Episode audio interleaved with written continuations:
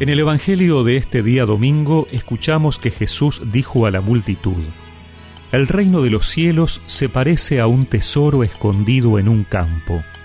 Un hombre lo encuentra, lo vuelve a esconder y lleno de alegría vende todo lo que posee y compra el campo. El reino de los cielos se parece también a un negociante que se dedicaba a buscar perlas finas, y al encontrar una de gran valor, fue a vender todo lo que tenía y la compró.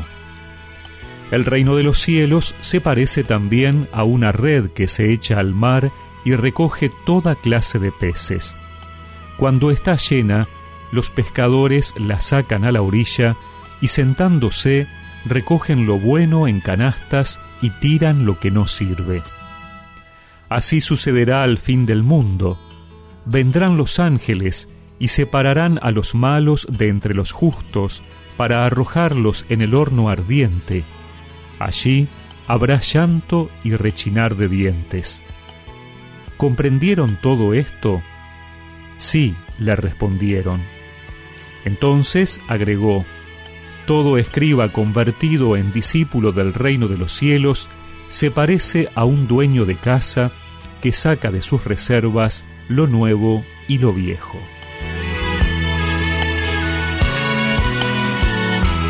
Seguimos escuchando parábolas del Señor que nos hablan de lo que es el reino de Dios.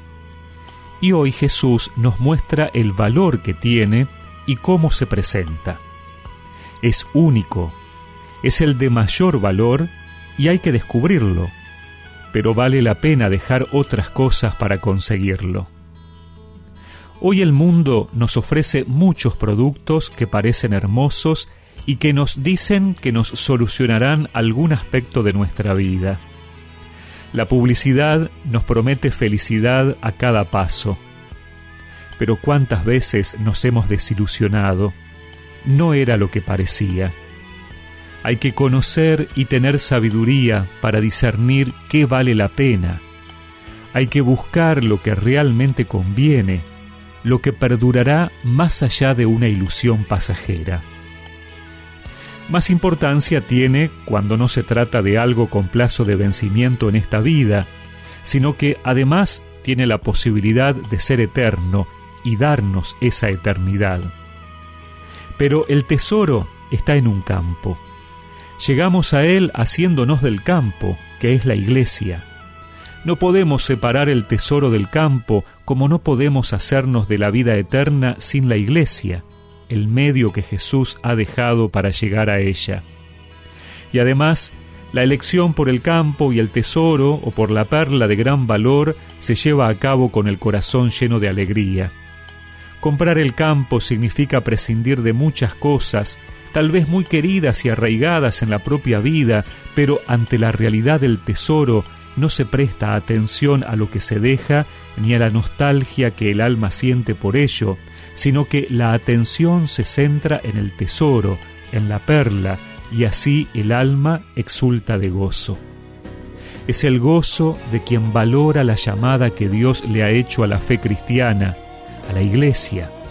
Es el gozo de quien, mediante esta llamada y su respuesta libre, se sabe poseedor de un tesoro maravilloso que Dios le regala y por el que Dios le hace ya ahora y le hará definitivamente en el cielo partícipe de su salvación y de su gloria.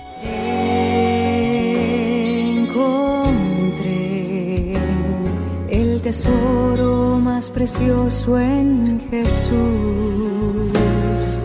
y anhelo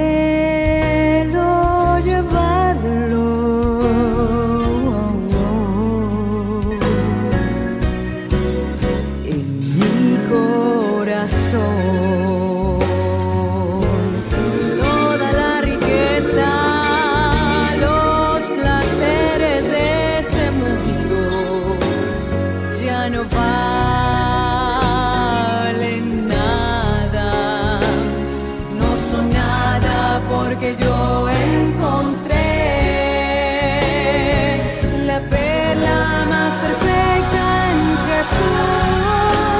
Y recemos juntos esta oración. Señor, dame sabiduría para saber elegir lo que realmente me hace feliz y es valioso para mi vida. Amén. Y que la bendición de Dios Todopoderoso, del Padre, del Hijo y del Espíritu Santo los acompañe siempre.